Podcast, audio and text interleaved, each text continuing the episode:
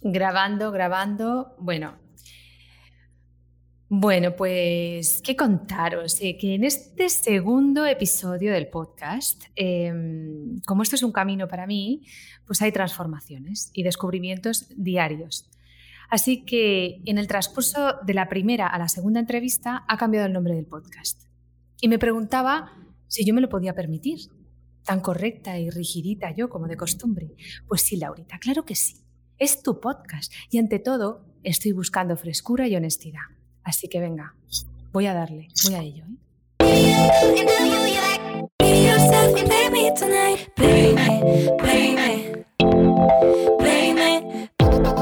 Hola.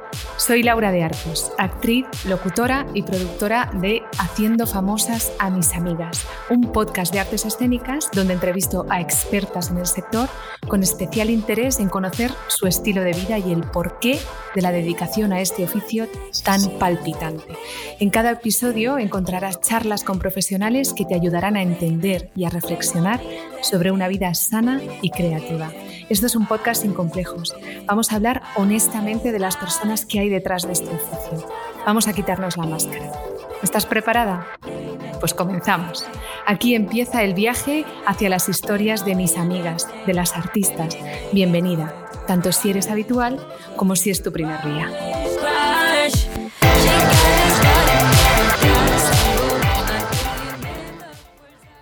¿Cómo lo he hecho, Antonia? Muy bien, estupendo. Ya te pueden llamar en Radio 3. Aprovechando para hacerles una propaganda. No estaría mal, no estaría mal. La mejor radio del mundo. bueno, bueno, bueno.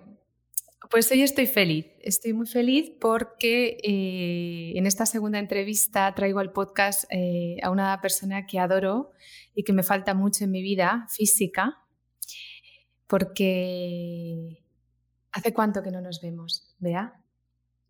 Mm, dos años y, espera, uno, dos, dos años y medio por lo menos. Dos años y medio. A mí me hubiera gustado hacer esta entrevista en directo tomándome un zumito de frutas en la playa de Florianópolis estas pasadas navidades, pero no ha podido ser. ¿Qué le vamos a hacer? Yo la verdad es que preparando la entrevista, lo último que recordaba de nuestro, de nuestro último encuentro eh, fue cuando hace cuatro años, la penúltima vez que nos vimos, viniste a acompañarme en el nacimiento de mi única hija, Julia, desde Brasil. Y bueno, un poco para poner en contexto el tipo de persona que eres para mí, pues quería recordar o mencionar que viniste desde Brasil para, para que yo diera luz y durante los primeros días de vida de mi hija te la llevabas a, tu habitación a dormir contigo para, para dejarme dormir. ¿Eso es verdad o no es verdad? Es verdad. vale, pues y nada, y bueno, pues te voy, a, te voy a presentar, para quien no te conozca. He preparado una presentación y me ha quedado, bueno, hablamos después. Primero la digo. Bueno, primero quiero aclarar que, que, Antonia, pues no sé por qué empezamos a, a, llamarte Antonia, ya se me ha olvidado, pero era una coña nuestra de, de nuestro grupillo y no te llamas Antonia, te llamas Beatriz Afonso Santos y eres eh, bueno, una artista multidisciplinar, aventurera donde las haya, directora de escena, creadora, intérprete, escritora, creativa, editora, redactora, traductora y ser humano sobre todas las cosas mencionadas anteriormente. Pero yo aún así no me he quedado muy contenta con esta descripción. Me parece un poco rancia. Entonces te lo quiero preguntar a ti. ¿Quién es Beatriz Afonso? Bueno, ¿quién es Beatriz Afonso? Mm, yo creo que Beatriz Afonso encaja con algunas cosas de esa descripción, pero yo no soy esas profesiones o actividades que desempeño.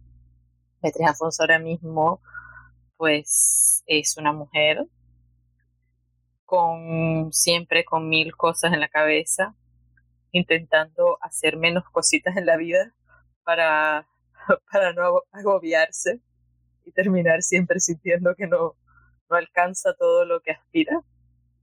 Y una persona bastante inconformista, pero al mismo tiempo que valora mucho las cosas que ha ido construyendo, que disfruta mucho de la naturaleza, que tiene una, una relación un poco de amor y necesidad de desapego mm, con las personas, que depende mucho de los vínculos sociales, que a veces cuando está en, en un entorno con, con, bueno, cuando está en sociedad, quiere estar siempre en el meollo de todo, participando en 10.000 cosas, relacionándose con mil personas, intentando expandirse y, llega un momento en que se satura, se carga, es demasiado ruido, ruido, ruido, ruido, ruido, y no se escucha, entonces necesita equilibrar con un espacio eh, más de retiro. Y ahí entra mucho la naturaleza. Entonces es una persona yo creo que buscando ese equilibrio y por lo que estoy viendo, soy una persona que habla en tercera persona, que me parece de lo más rancio del mundo. Beatriz Afonso es. Bueno, eso como que lo he traído yo un poco por, formas, que es el, segundo episodio, entonces todavía pues, hay cositas que hay que mejorar, pero no pasa nada, no pasa nada. Todo bien, todo bien. Sí, pues doy fe totalmente de todo lo que acabas de decir, sobre todo del monstruo social que eres y también de, esa búsqueda incesante de, del equilibrio y de, contacto con la naturaleza. ¿no? Es una, has hecho, yo creo que has hecho una muy buena descripción, mucho mejor que la mía. Y me preguntabas ayer de qué íbamos a hablar. Y bueno, pues te quiero responder directamente aquí en el, directo para decirte que vamos a hablar de la vida, de tu historia, de, nuestra historia, de las almas hermosas que hemos conocido por ahí en nuestro camino, de la motivación para generar cuando eres artista y trabajas por cuenta ajena, de la responsabilidad que tenemos como mujeres creadoras de historias, del estilo de vida creativo, de la naturaleza y de la meditación. Entonces, bueno, yo también voy a hacer un resumen muy muy simplista, no simple, muy simplista de lo que ha sido tu recorrido. Porque, bueno, creo que tú eres mucho más capaz de sintetizar y de contar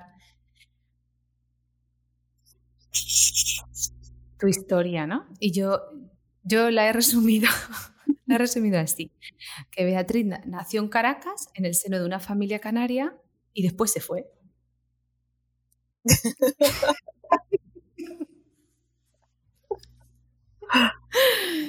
Entonces, yo quiero que tú nos des algunos datos más para que las personas que nos estén escuchando puedan hacerse una idea de tu periplo por el mundo.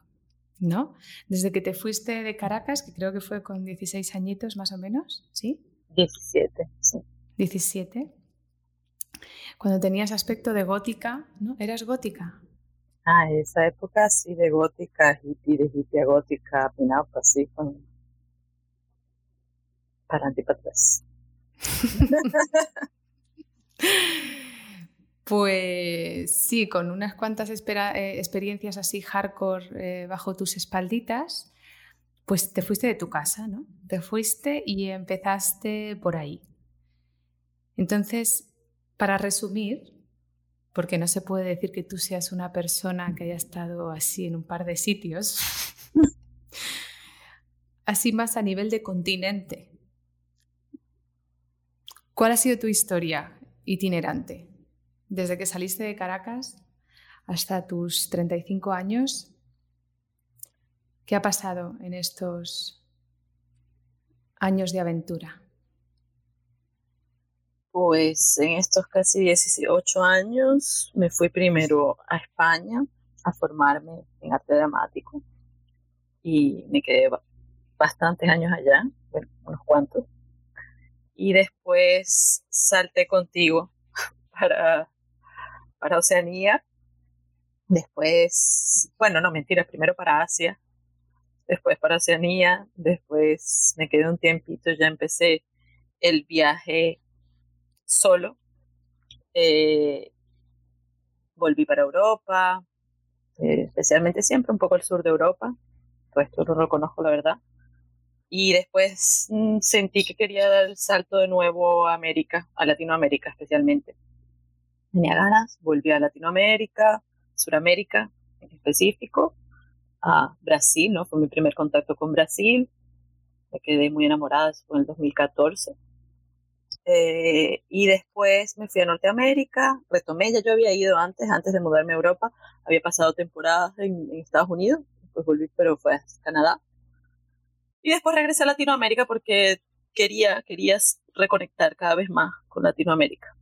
Y ahí eh, una querida amiga catalana, madrileña, se quedó embarazada de su primera hija, entonces regresé para Europa.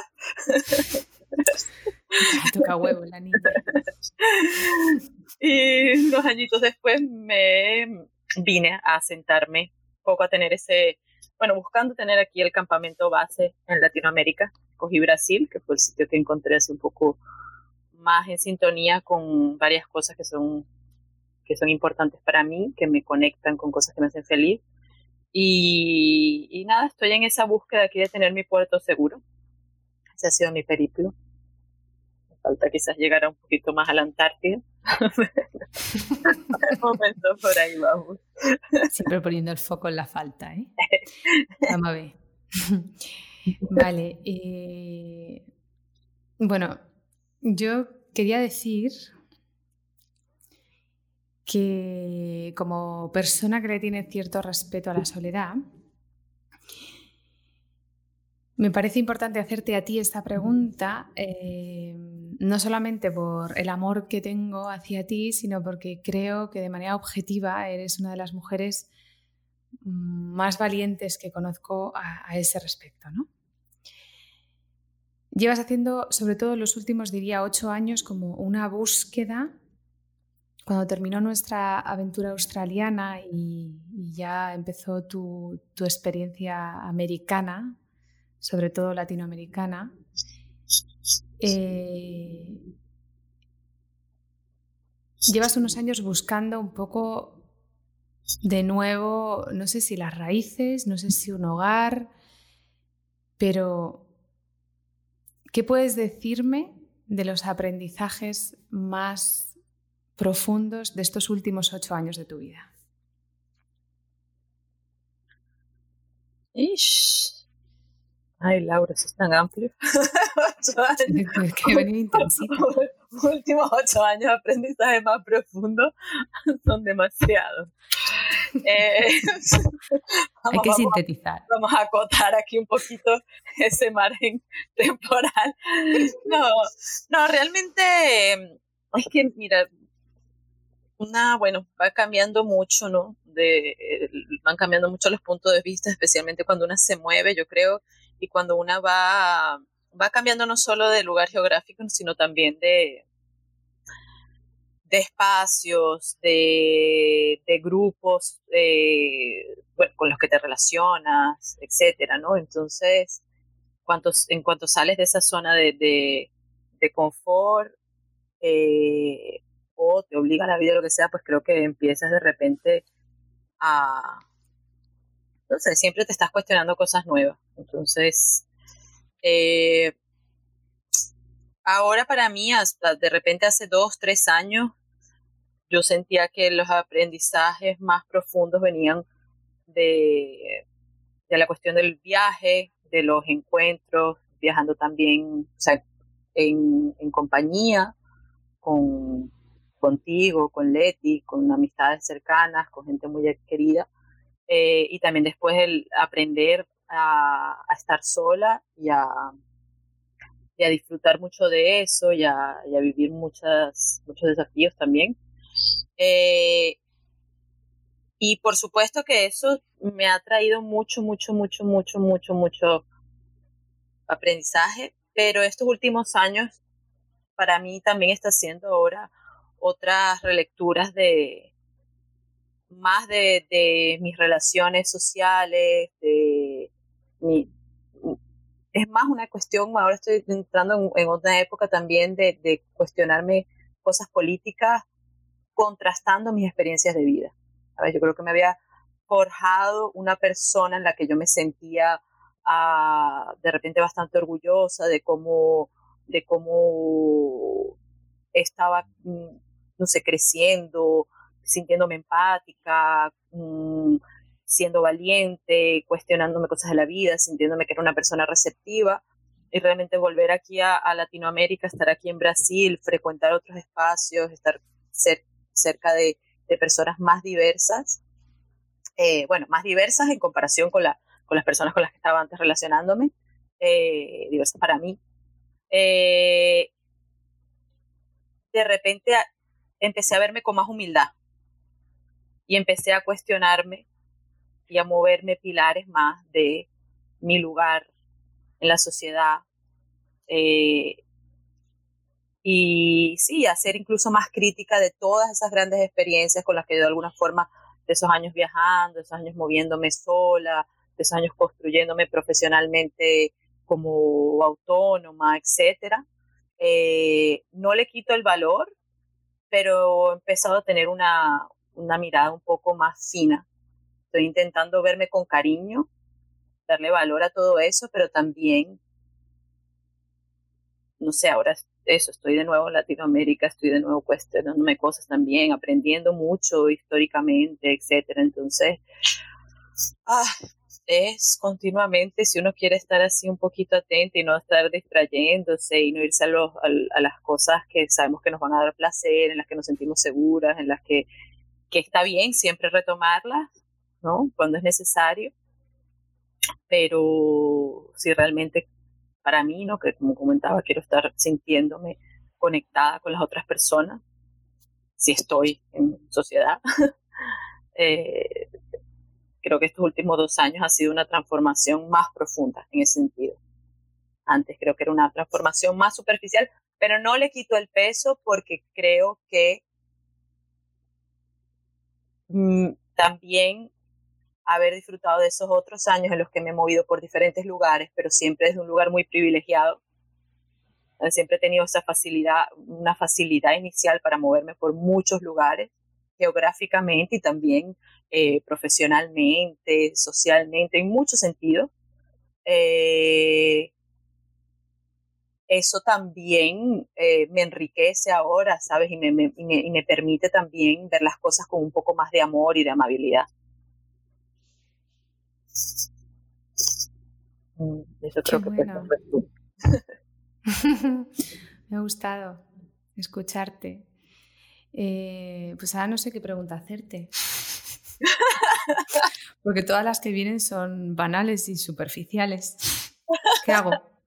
¿Termino aquí la entrevista? ¿Eh? No, yo creo que no son banales.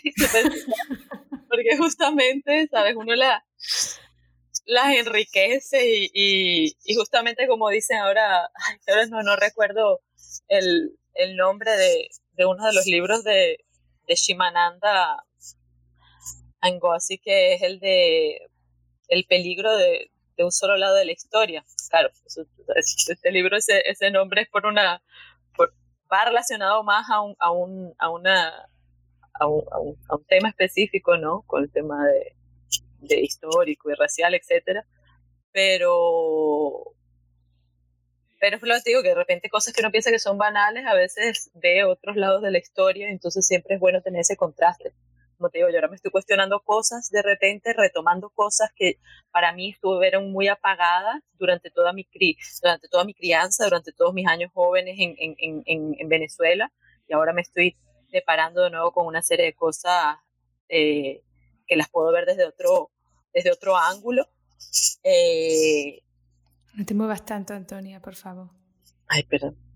Que ahora las puedo ver. Es que, estaba, como se apagó el, el, ordenador, vine a moverlo porque me den una lucecita. La pantalla. Te mueve, te mueve un poquito la camisita, te tocas así el micro, ¿eh? No, eso no.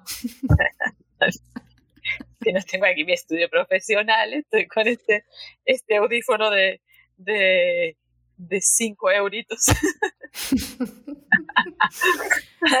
Pero bueno, que, que, sabes que incluso para esas cosas que parecen banales, de repente uno a veces contrasta con otro lado de la historia que no, que no, que antes no estaba teniendo en cuenta. Entonces, a veces es interesante porque uno piensa que ya las respuestas están más o menos, de repente tú tienes una pregunta hecha y, tienes una idea más o menos de por dónde van los tiros y después te encuentras con que puedes pensar en otra cosa o terminar hablando de otra cosa, ¿no? No, no, claro, hay que estar abierto, pero pues me ha jodido un poco la entrevista. no, no, no, estoy de coña. No, vale, eh, sí, me gusta porque, bueno, básicamente lo que, lo que me estás contando es sobre otro nivel de conciencia, ¿no? Más, más honesto y, y más adulto también, ¿no? Que bueno, es así, han pasado muchos años. Yo es que preguntarte por ocho años me he venido demasiado arriba con el, resumen. tres años no está mal, tres años, ya lo sé para la próxima vez. Uno, uno, uno, 2020 ya da para, para hablar cinco entrevistas. Vale, yo te quería preguntar una cosa. ¿Cómo trabajas tú los niveles de autoestima, si lo trabajas. Los niveles de autoestima. Eh, sí, creo que sí lo trabajo. Eh, buscando especialmente a veces cuestiones de autocuidado y e intentando, yo creo que ahora sobre todo eh, puede ser con dos pilares. Uno, intentando empezar a reforzarme yo misma, a autoestima, no buscar la, referencia de parte de otras personas, no buscando que me refuercen. Siempre yo me, desde hace años creo que empecé a poner la atención en que, en que me he ido construyendo como persona buscando el reconocimiento por parte de, de otras personas de formas muy sutiles, ¿sabes? No, no, no desde una forma quizás de pavonearme, de mostrarme así para, para que me, me lancen flores, sino más sutil, buscando justamente ser una persona más solícita, haciendo cosas en las que siempre iba a recibir un, ay, qué estupenda eres, ¿no? Y entonces encontrar ahí esa, esa trampilla que yo misma me he ido construyendo para que me reafirme y bueno, al final sentirme querida Claro, pero eh, tampoco, es una, tampoco es un autoengaño, ¿no? O sea, se trata de reflexionar un poco qué es el reconocimiento para ti y si realmente es importante y luego también ver cómo conceptualizamos eh, esos, eh, esos conceptos, ¿no? No es lo mismo decir que me echen flores y pavonearme que, por ejemplo, hablar de, servir y de, de, ser útil y de hacer bien tu trabajo, ¿no? Y de, y de recibir amor por ese trabajo bien hecho, ¿no? Que es otra manera de verlo. Sí, sí, sí, por supuesto, pero claro, por eso digo que uno a veces va detectando cuando estás haciendo las cosas, quizás no porque quieres dar realmente, porque quieres hacer esa, esa entrega, sino que de alguna forma estás haciendo esas entregas esperando que en el fondo te van a dar esa palmadita, entonces tú te vas a sentir amada. ¿No sabes? Esa, esa, lectura, entonces a veces, ¿cómo, ¿cómo, yo misma me puedo dar esa palmadita? ¿Dónde me puedo cuidar? Y, pero justamente ahora también eh, ser, eh, tener esa compasión conmigo misma, tener ese cariño y entender que puede también existir ese equilibrio, que de repente yo no siempre voy a tener la fuerza para reafirmarme. Entonces, si voy a buscar reafirmación fuera, también está bien. O sea, también permitirme momentos en los que pueda yo estar con ojo y decir, eh, espera, no te excedas o no quedes dependiendo de nada, ¿no? Obviamente, no, no, no volverte dependiente o reconocer cuando te estás volviendo dependiente de, de tener un cierto estímulo, ¿no? Que venga de lo que sea, ¿no? Entonces yo creo que ese lado puede ser un poco una, una búsqueda actual a intentar ver reconocer ahora si estoy cuando estoy en momentos más más débiles en los que me siento pues eso con menos energía más insegura eh, con la autoestima más baja eh, permitirme decir bueno de repente necesito la reafirmación que venga de otras partes. Y está bien, pero sin perder el foco, también saber cuando de repente buscando esa reafirmación me voy a, a lugares en los que me siento incómoda, en los que después no estoy bien o a veces termino entregándome, entregando mi energía y entregando, eh, entregándome a, a, otras personas, a otras cosas y no me está, no me está dando lo que, lo que quiero en el fondo, ¿no? Entonces, bueno, sí, creo que buscar mucho cosas de autocuidado, intentar, pero en las que me sienta bien, tampoco forzarlas demasiado. Cosas como bailar, cosas físicas. El límite entre, entre el autocuidado y el control freak a mí me parece complicado, ¿no? Más cuando, cuando tú eres tu propio jefe, tienes que gestionar tus tiempos, tienes que hacer tus propios balances, tienes que hacer tu planificación, la ejecución de todo el trabajo. O sea, son demasiadas funciones eh, que tienes que ir elaborando al mismo tiempo, ¿no? Además de ser la única responsable de mantener tu entusiasmo y tu calidad eh, en, un punto, álgido, ¿no? Y a la vez cuidarte, sentir, o sea, son demasiados conceptos que al final a mí a veces me suenan más a, a flagelarse que, que, a quererse, ¿no? Y yo me preguntaba si tú em, tienes algún tipo de rutina, ¿no? Te, pongo mm, como ejemplo, yo hace más o menos un año o año y medio que, que, he adquirido como rutina escribir tres páginas antes de empezar a trabajar todas las mañanas, ¿no? Dejo a mi hija en el colegio y luego vengo y escribo tres páginas. Cuando empecé a hacer este trabajo, al principio notaba que, todo lo que salía de, esa escritura, así como compulsiva, de vaciado mental, eh, estaba muy vinculada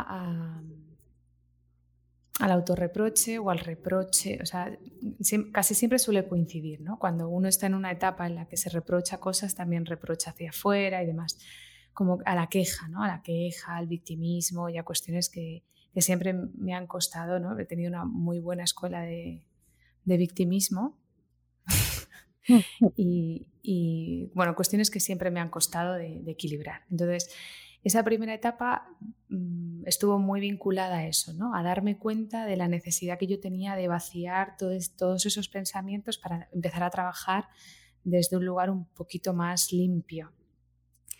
Y ahora, por ejemplo, que sigo haciendo esta actividad todos los días como rutina, como hábito diario, mm, estoy, se ha convertido un poco en una lista de tareas interminables, ¿no? Desde que me pongo a escribir, empiezo a escribir tienes que, tienes que, tienes que, tienes que, tienes que, tienes que, hasta que empiezo a, a sentir cierta ansiedad, ¿no? pero aún así la sigo, la sigo escribiendo, he intentado como introducir además como una técnica que he aprendido de agradecimiento diario para, para, para intentar trabajar esa debilidad que tengo de, poner el foco en, algunos aspectos negativos de la vida. Em, bueno, voy como cambiando un poco. Eh, ese hábito, pero manteniendo tres hojas todos los días. ¿no?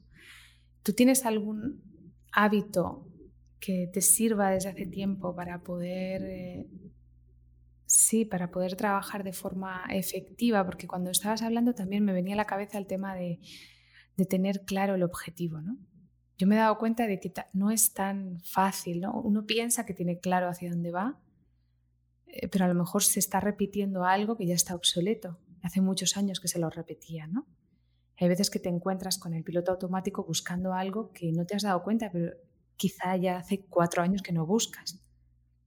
Dependiendo del contacto y de la comunicación que tú tengas contigo mismo de forma frecuente, ¿no? Entonces, ¿tú tienes alguna técnica para, para, intentar agudizar esa visión hacia, ¿no? ¿Dónde está tu guía? ¿Hacia dónde vas? Y cómo afrontar el día lo más limpita de, de, pensamientos, ¿cómo es la palabra? Em, me sale disruptivo, pero no es disruptivo. Bueno, em, que entorpecen básicamente, que te impiden fluir con naturalidad? Bueno, desde hace ya años eh,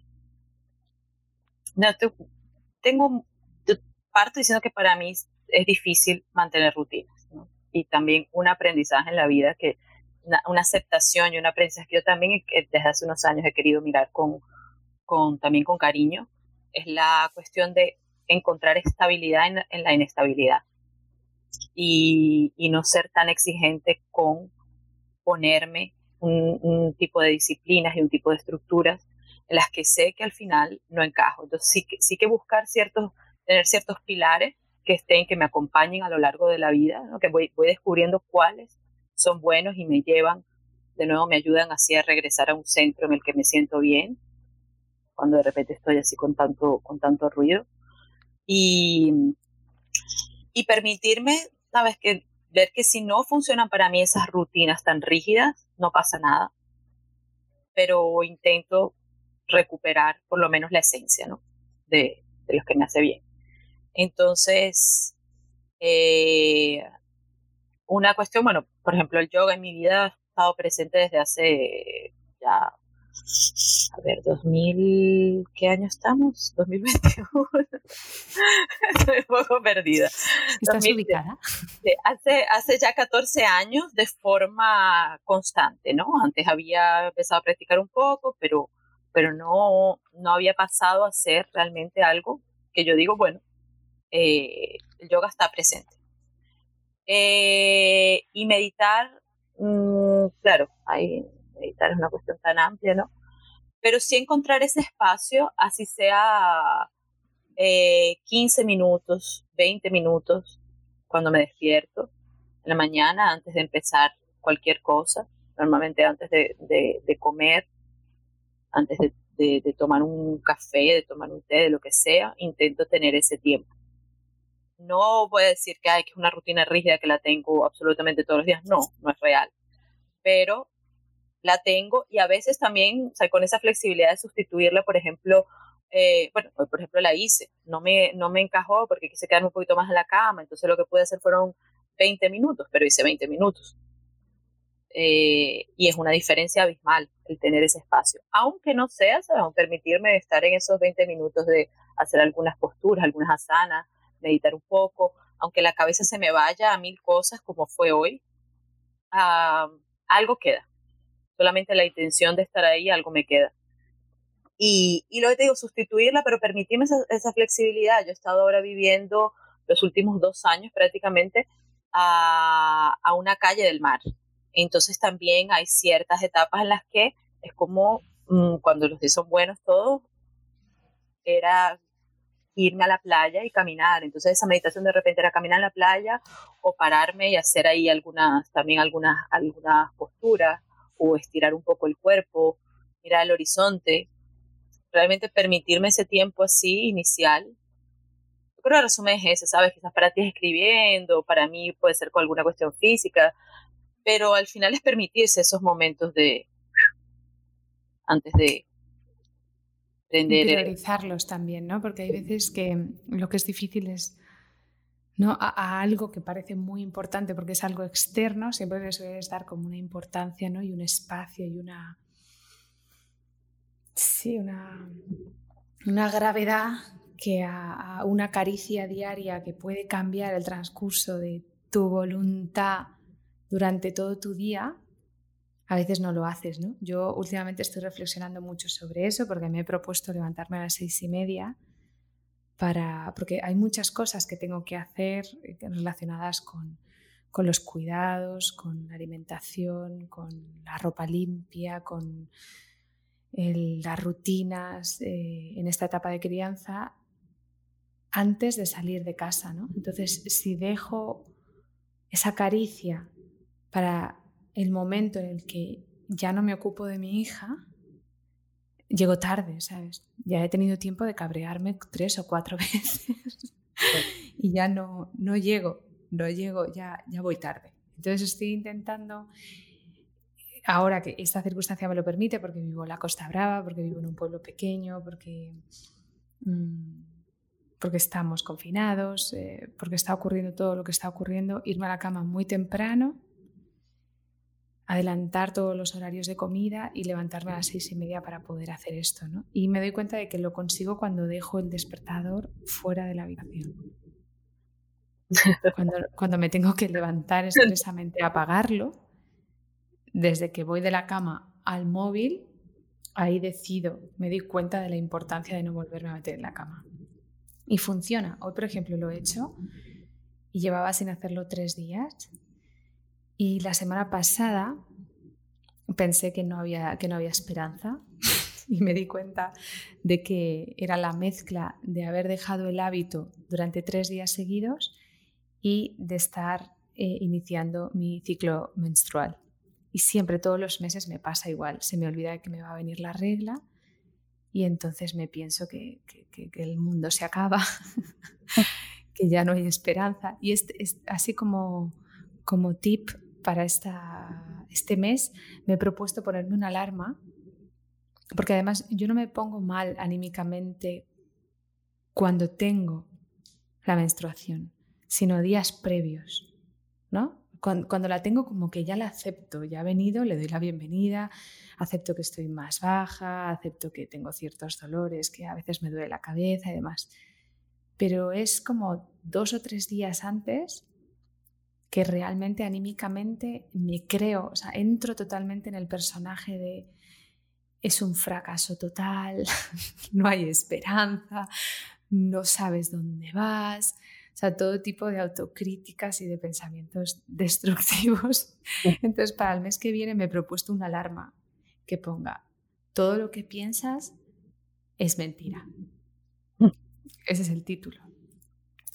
Pero bueno, me he ido, me he ido por los cerros de Úbeda. Eh, ¿De qué estábamos hablando? Estábamos hablando de las rutinas, que no, eres que no eres muy militar. Yo sí, yo tengo un aspecto bastante más militar, pero es cierto que cuando no lo puedo cumplir, pues claro, lo paso peor, ¿no? Porque lo exijo desde otro lugar que también me gustaría trabajar. En fin, eh, quería hablar ahora que ya se nos está yendo el tiempo porque se supone que esta entrevista dura 50 minutos y ya llevamos 44. No, un poquito menos. 37. Ah, 37. con 18. 37 con 18, mira qué bien pues entonces tengo un poco más de tiempo. Quería hablar de tu parte, mm, bueno, de tu, de tu actividad profesional actual, ¿no? Hace ya bastantes años que tú trabajas como freelance y que haces trabajos de, de edición, traducción y de escritura creativa. Entonces, en relación a ese trabajo que, que no tiene tanto que ver con, eso que mencionabas de, y que nos ha unido siempre también, que tiene relación con el movimiento, con la danza, con, con los espacios, con compartir, con gestionar un grupo de gente, con ese otro tipo de creaciones como bastante más sociales me gustaría entender un poco cómo has vivido la transición, ¿no? Porque durante un tiempo eh, quisiste llevar tu experiencia artística y teatral, integrarla con el viaje y con la, y con la comunidad, ¿no? Y llegó un momento en el que continuaste haciendo todo esto a través de eventos, a través de la capoeira, a través del clown, a través de comunidades artísticas en Brasil, pero que empezaste a hacer tu living, ¿no? O sea, sacar el pan a través de, del freelancer. ¿Cómo ha sido esa transición y cómo te encuentras ahora con esa nueva rutina, que no es tan nueva porque ya llevas bastantes años? Pues ah, ahora sí, ya llevo mm, siete años prácticamente, ¿no? Que empecé a, trabajar en línea, ¿no? Trabajar más con la parte eh, escrita. y estoy un poco cansada realmente ahora de algunas cosas, ¿no? Especialmente eso de, no de evitar consumirme delante de una pantalla y evitar consumirme no eh, dejando para un lado mover la energía de todo mi cuerpo.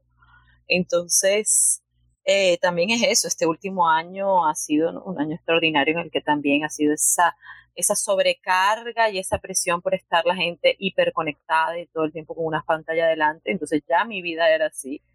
De momento dije, no, yo no le voy a sumar más porque ya era así previamente. Entonces, vamos a, ah, vamos a calmarnos.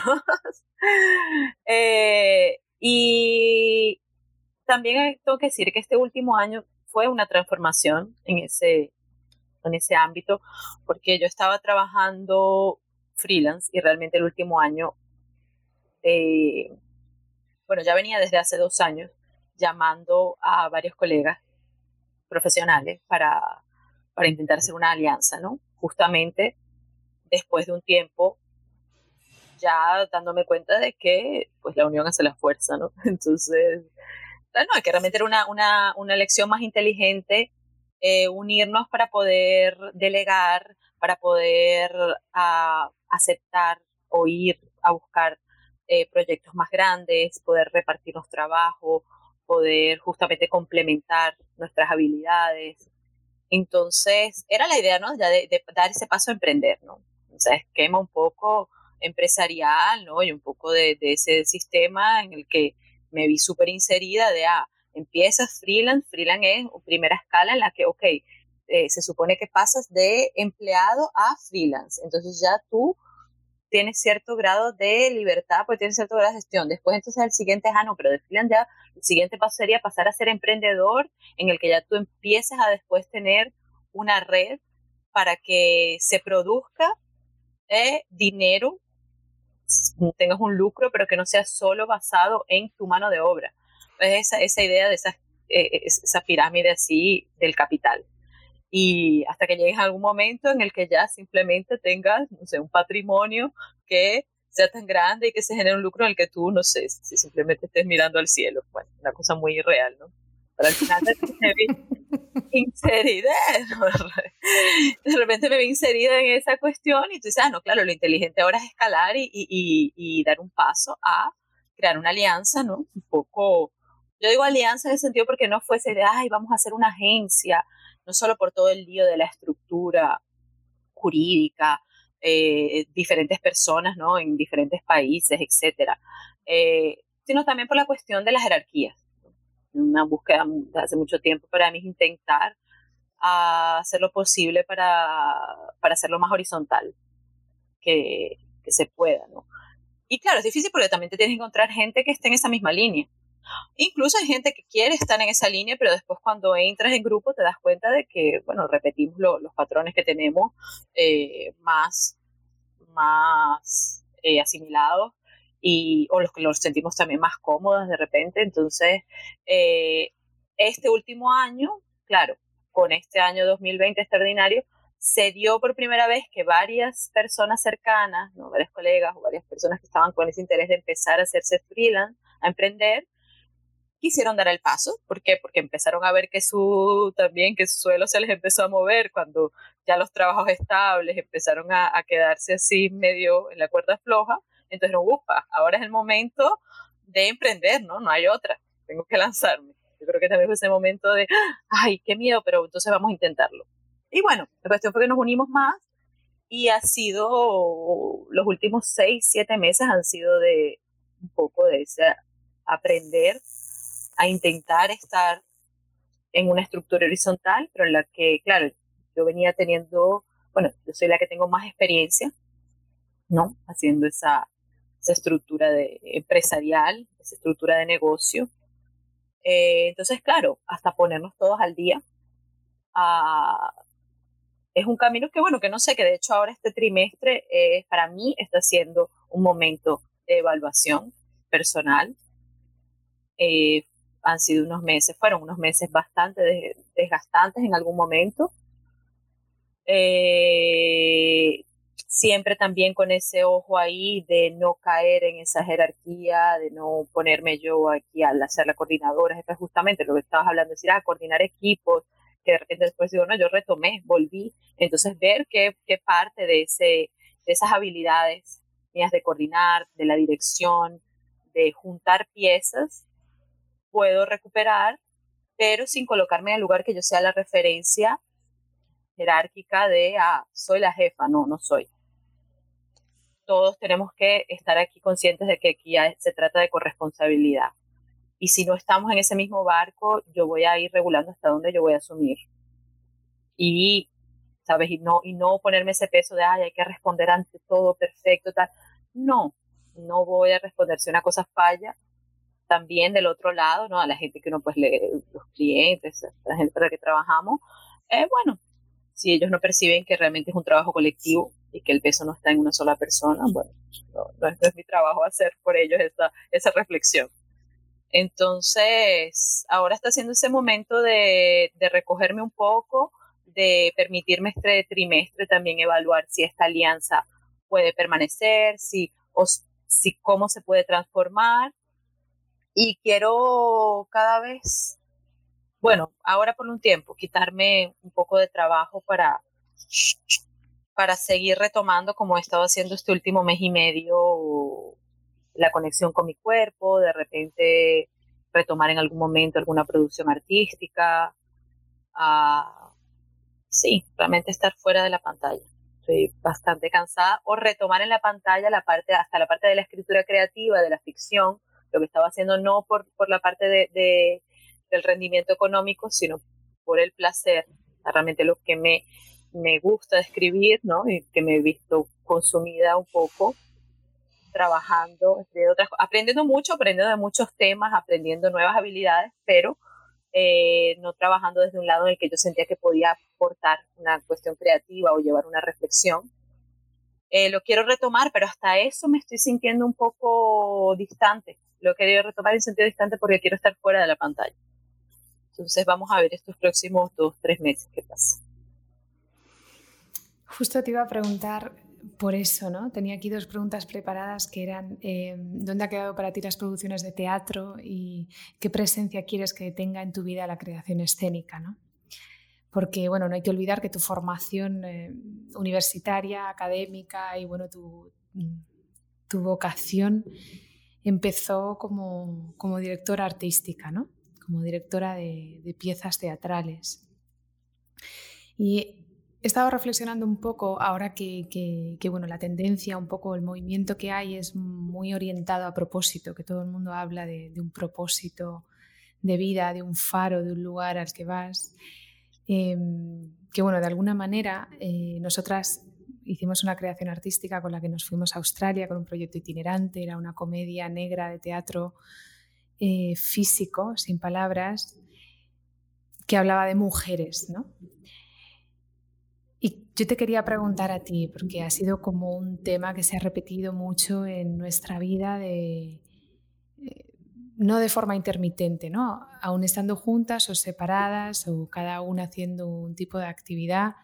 El tema de la mujer siempre nos ha rondado la cabeza, siempre, siempre hemos tenido maneras. ¿no? Recuerdo hace, hace poco, por ejemplo, una frase que me dijiste que me hizo reflexionar mucho, ¿no? que yo tenía una pequeña píldora de teatro que quería, que quería presentar unos espacios de igualdad y bueno, mi formación es como intérprete fundamentalmente y no quería eh, cumplir esas dos funciones, estar fuera y dentro, ¿no? dirigirla y, e interpretarla. Entonces estaba buscando una figura de una persona que me ayudara a darle el peso eh, de dirección y, sí, a construir un poco más la, la historia. ¿no? Era, era algo muy simple, pero quería hacerlo de manera profesional y seria. Entonces, lo primero que pensé fue en llamar a, una antigua persona con la que trabajé, pero a un hombre. Y, había algo que no, que no encajaba en, esa idea. Entonces te llamé, lo hablé contigo y me dijiste, pero ¿por qué no has pensado en una mujer? Y una vez más me di cuenta de, bueno, de, toda, de todo el machismo que yo tengo integrado ¿no? y de la de veces que siento que necesito la figura eh, masculina para, para complementarme ¿no? en todas las áreas, como que necesito el director, necesito el traductor, necesito... Y ahora eh, estoy tomando mucha más conciencia en ese tema y estoy intentando generar como una comunidad de mujeres eh, profesionales y compartir y, darnos oportunidad, ¿no? tanto para visibilizarnos como para bueno, para cualquier cosa, que en general esa, conciencia no la tenía antes. ¿no? Y te quería preguntar, ¿tú crees que tu propósito en la vida tiene algo que ver con la historia de las mujeres? Mira, mm, antes, creo que hace un tiempo te, te, habría dicho que sí, porque un poco esa era mi lectura, ¿no? Y, y ahora realmente es tanto, mm, es, la reflexión está, yo creo que va mucho más enfocada a la parte del no binarismo, que, que también, ¿sabes? Una cuestión en la que yo me estoy colocando en ese lugar. Eh, entonces estoy intentando, intentando aprender e intentando estar así más receptiva a...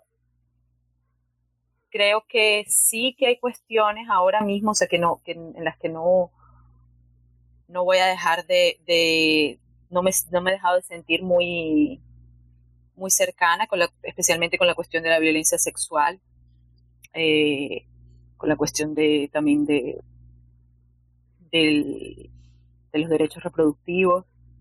Eh, yo creo que esa es una cuestión que me he dado cuenta que está, no sé por qué, tengo que, seguir indagando eh, con procesos un poco más hasta metafísicos, de una forma más holística, entender qué conexión hay en mí, hay con mis ancestras, en mi vida, eh, que esa cuestión de la, de la violencia sexual, eh, especialmente a, a las mujeres, o bueno, a los cuerpos identificados como mujeres, sean mujeres cis, mujeres trans, en fin, o, eh, hombres trans también.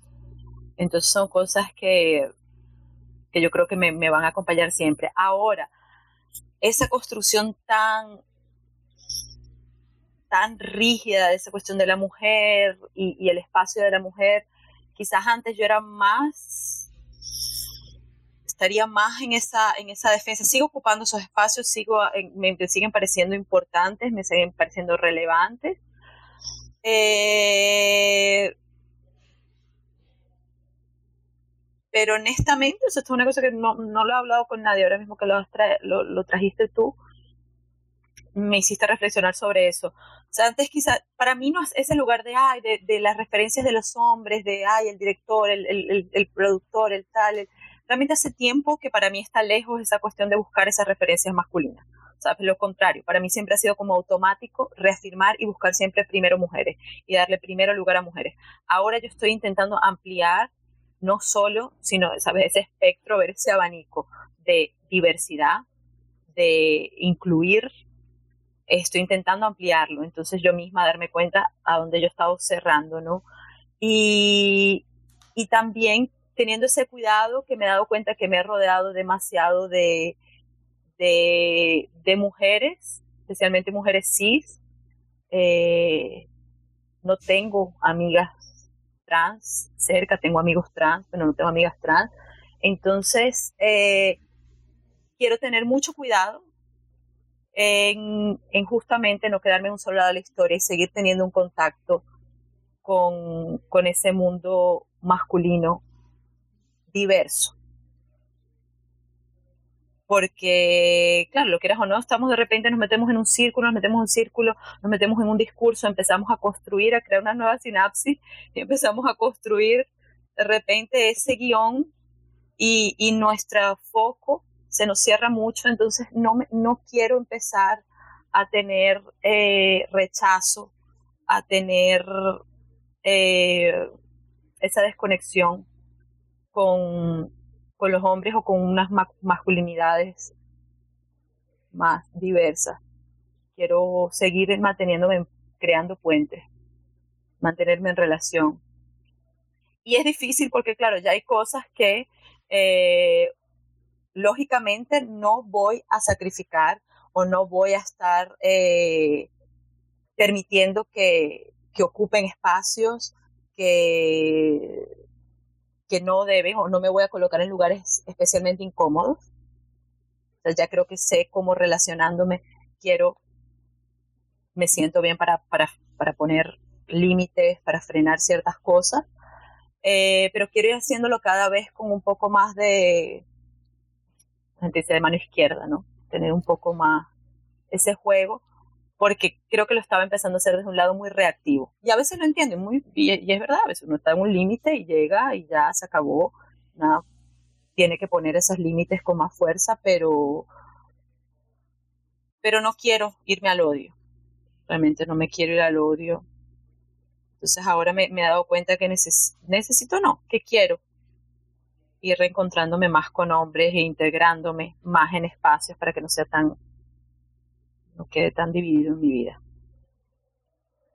Pero entonces, como implica un trabajo de reflexión y de análisis bastante, bastante intenso, ¿no? Porque esta, esta mano izquierda, como dices, el tema de los límites, de la asertividad, el em, conocer, ¿no? De, autoconocimiento sobre todo, ¿no? Saber en qué tipo de situaciones incómodas no quieres entrar, ¿no? O sea, poder prever, anticipar esa serie de cosas en, la actividad espontánea de la vida, a mí me resulta, por lo menos en mi propia práctica, algo bastante complicado, como que me lleva mucho tiempo, ¿no? O sea, me, me doy cuenta de que tropiezo varias veces con la misma piedra y es ahí cuando alguna emoción me está avisando de algo, cuando logro pararme e intento analizar la situación eh, saliendo lo máximo posible de, del cuerpo que habito, ¿no? que cuando, cuando emocionalmente un poco te supera una, una situación. Y eso me lleva mucho tiempo. Lo estoy empezando a hacer y me lleva mucho tiempo, ¿no? Es como estar todos los días en el análisis. Ya hay veces que me, que me pregunto dónde, dónde queda ¿no? aquella otra época en la que sí éramos como quizá más, eh, estábamos más polarizadas o, o nos encontrábamos de manera medio, no se sabe muy bien por qué, en situaciones incómodas o, nos sentíamos con más frecuencia en, esa pérdida de control o en ese, no sé cómo describirlo, pero que había también mucha espontaneidad ¿no? y mucha naturalidad. Yo a veces echo de menos esa parte, ¿no? hay, hay, hay ese, ese, tono de, de, haber llegado a la parte adulta, a mí a veces se me hace un poquito, un poquito demasiado. No sé si me he hecho, me, hecho entender. Sí, sí, yo creo que Laura, esta, esa cuestión ahí es, claro, cuando uno se va haciendo consciente de cosas, uno se va haciendo consciente de algo, pues ya eh, es muy difícil y justamente también se siente traidora de repente querer borrar eso o hacer como que ya no lo quieres ver y dar un pasito para atrás y volver a otra situación en la que quizás te sentías eh, más cómoda o menos rancia, pero ya no puedes, ya no puedes volver a ese otro lugar. Ya te has hecho consciente, entonces eh, te has hecho consciente, punto. Tienes que, tienes que ver cómo abrazas eso eh, y lo que te digo, buscar de repente otras rutas en las que te puedas reencontrar desde un lugar más amigable, ¿no? Entonces, por ejemplo, en esa, en esa relación, ¿no? como estábamos hablando de mujer, justamente esa, esa, polaridad que estamos haciendo de mujer, hombre, mujer, hombre. Eh, en ese binarismo yo lo he dicho de repente más para mí, ¿no? Ahora, por ejemplo, no, no sé si capté muy bien tu referencia que decías del pasado y eso. Para mí yo siento en esos espacios en el que especialmente siendo eh, interpretada, ¿no? Como una mujer cis, probablemente en el primer momento heterosexual, ¿no? Cuando no me conocen, hay cierta postura social, se me trata de una manera, entro en ciertas dinámicas, ¿no? se relacionan conmigo y yo me relaciono con otras personas de cierta manera, ¿no?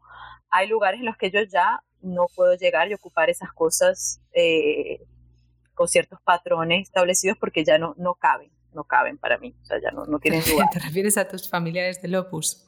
no, no tienen lugar en, en, general, en el día En la que me incluyo, en la que me incluyo. No, no tienen lugar en el día a día, en cualquier, ¿sabes? En cualquier espacio que llegas, cómo te tratan, cómo te hablan, como en cualquier cosa, ¿no? Entonces, yo podría estar queriendo ser reactiva, pero sé que no puedo llegar, me doy cuenta que de repente estar llegando reactiva y queriendo eh, imponer, cambiar, demostrar en cualquier lugar que, que espera eh, para no, no te relaciones conmigo de una forma mm, estructurada como tú la tienes clarísima para ti. ¿Por qué no? Porque las cosas pueden ser diferentes, ¿no? De repente para mí son diferentes y quiero que sean diferentes para mí, para muchas otras personas. Entonces, claro, eso no te facilita cosas porque una ya empieza a ser desagradable en muchísimos contextos, ¿no? En lo que uno se sale de esos patrones, ¿no? Pero como yo no quiero, eh, justamente, no, no quiero volverme esa persona agria eh, conmigo misma, y no quiero dejar también de relacionarme con, con personas con las que, especialmente también con hombres, eh, con los que sé que hay, hay lugares y puntos de encuentro muy positivos. Entonces yo creo que es buscar quizás esos espacios, esos puntos y cuando de repente empiezas a conectar, o sea, cuando encuentres los puntos de conexión, va a ser más fácil cuando se crea cierto afecto poder dar una, un, ¿sabes? Un llamar la atención en las otras cosas en las que de repente tú dices, eh, esto por aquí no. ¿Entiendes? O sea, de repente, pues me gustan actividades físicas, no, no sé, pues me gusta remar. Eh, de repente si me encuentro, hay hombres con los que puedo, estamos poniendo ese ejemplo, practicar, claro, practicar esa actividad. No, claro, de repente practicar actividades, entrar en espacios, hacer cosas en las que puedo crear esa conexión. Entonces, cuando ya se, se quiebra ese primer contacto en la que hay una lectura de género eh, y empezamos a conectar por otros lados, de repente ya puedo tener también desde mi lado un poco más de cariño para no ser tan reactiva y no tener que estar dándole a la otra persona bofetada para decirle, ¿qué es eso? Pa, pa, pa, pa, anticuado, eso no va por ahí, siglo XXI, ahora estamos aquí, no, ¿sabes? Entonces, y que no, y no siempre tengo que ser una perlita, ¿no? Quiero decir, uno no tiene que ser una, una pepita de oro siempre, hay momentos en los que es necesario colocar eso, es colocarse en esos lugares, ocupar los lugares de esa manera, es necesario, para mí sí, muchas veces creo que sí, que sigue siendo necesario, pero justamente no quiero ya ir con eso predispuesta a estar siempre a la defensiva, esperando ver cómo, cómo tengo que defenderme para ya ocupar el espacio. Entonces quizás vamos a buscar también cuando yo me sienta bien, cuando yo me sienta fuerte, cuando me sienta a gusto, voy a buscar ese espacio de conectar, en qué, en qué puntos puedo conectar de una forma más amorosa. Claro, eso es un, ¿no? una lectura desde la conciencia, ¿no? El problema está cuando, cuando hay seres humanos a tu alrededor que no es que no hayan desarrollado el nivel de conciencia que has desarrollado tú, sino que nunca han practicado el desarrollo del nivel de conciencia. Ahí se hace más complicada el habitar. a mí me pasa, pero bueno, de eso hablaremos otro día. Bueno, estamos terminando, ¿eh, mi amor? Eh, llevamos ya eh, una hora y tres minutos. Yo me había propuesto hacer podcast de 50 minutos y no lo consigo nunca. Y me encanta, bueno, me encanta por dónde estamos yendo. Yo quería hablar también de Agua Labs, que es la organización. Voy a, voy a comentar algo como muy breve, ¿no? De qué es Agua Labs eh, Solutions, de lo que nos ha hablado Bea hace, hace un ratito, ¿no? Es es una organización, es un grupo de profesionales de diferentes continentes con una mezcla de formaciones y experiencias interculturales que ofrecen contenido y soluciones editoriales en español, portugués e inglés. Su proyecto eh, lo dirige la pasión y el foco en la cualidad. ¿Y cómo lo hacen? Adoptando un enfoque holístico en todos sus proyectos y contrastando diferentes perspectivas culturales para ofrecer soluciones editoriales únicas. Esta es la organización de la que nos hablaba Bea antes y que siguen ofreciendo sus servicios. Entonces me gustaría Si alguien quiere trabajar contigo, vea ¿dónde te encuentra? Pues en aqualabs.com. A K W W, ya no sé hablar en español. En español, eso es lo que tiene que hablar muchos idiomas. A K eh, W A L A B S.com. Y si no, también en LinkedIn está mi perfil, Beatriz Afonso Santos. También por ahí se puede conectar con el, el perfil de Aqualabs, eh, conocer a, mis compañeras, mi compañero de esa alianza que, está en continua transformación, también con esa, permitiéndonos esa, esa flexibilidad, esa adaptabilidad que creemos son competencias fundamentales. Pues muy bien, mi amor. Muchas gracias por pasar este ratito conmigo y con las personas que nos quieran escuchar. Em, a mí me gustaría hacer una segunda edición de este episodio porque creo que hay muchas cosas de las que hablar. Siempre tengo la sensación de que me preparo un guion, pero que luego pues la vida nos lleva por otros lugares, otras conversaciones y me hace feliz porque también eh, para mí es un espacio de disfrute, me encanta porque mm, me sirve como para, para hacer un resumen de, de todo aquello que, que, me encanta de ti, ¿no? En este caso. Eh, y poderlo publicar eh, me hace feliz porque creo que es muy importante todo, todo lo que estás transitando y, bueno, el trabajo, el, trabajo de autoconocimiento tan, tan, tan fuerte que has hecho desde que te conozco y, me gustaría compartirte con otra gente, no, no solo para mí. ¿Le puedes decir algo a, los oyentes de Haciendo Famosos a mis amigos, que ahora mismo son mi madre y mi hermana? y Pili, tu madre también, a tu madre también, dirígete a ella. Pues eh, yo les diría que mm, es importante mover el cuerpo siempre que sea posible.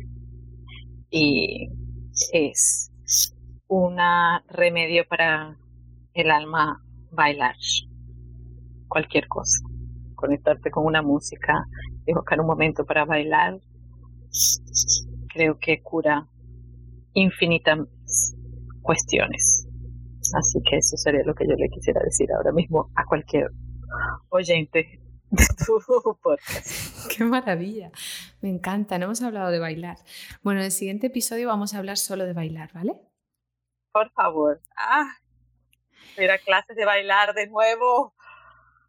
bailar. Ay, bailar pegadito con alguien. También, qué maravilla. Bueno, y a, mis eh, oyentes eh, actuales, mis oyentes futuros, gracias por escucharnos esta hora y diez minutos, gracias por tu paciencia, gracias por tu interés y nos vemos en el próximo episodio. Chao.